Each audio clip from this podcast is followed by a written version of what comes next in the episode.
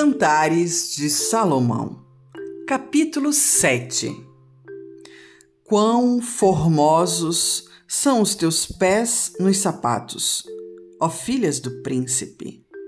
Os contornos das tuas coxas são como joias, trabalhadas por mãos de artista. O teu umbigo como uma taça redonda, aqui não falta bebida o teu ventre como um montão de trigo cercado de lírios. Os teus dois seios como dois filhos gêmeos de gazela.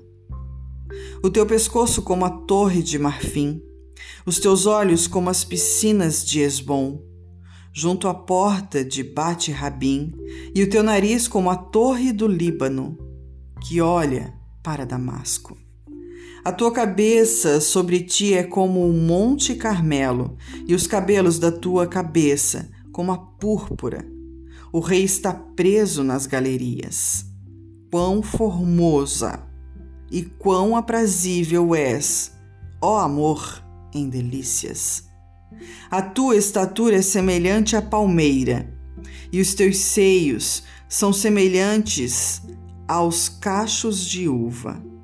Dizia eu: Subirei a palmeira, pegarei em seus ramos, e então os teus seios serão como os cachos da vide, e o cheiro da tua respiração, como o das maçãs. A tua boca como bom vinho para o meu amado, que se bebe suavemente, e faz com que falem os lábios dos que dormem o desejo da esposa pelo seu esposo. Eu sou do meu amado e ele me tem afeição. Vem, ó amado meu, saiamos ao campo, passeamos as noites nas aldeias, levantemo-nos de manhã para ir às vinhas.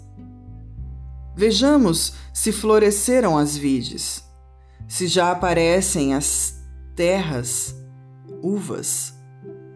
Se já brotam as romanzeiras, ali te darei os meus amores.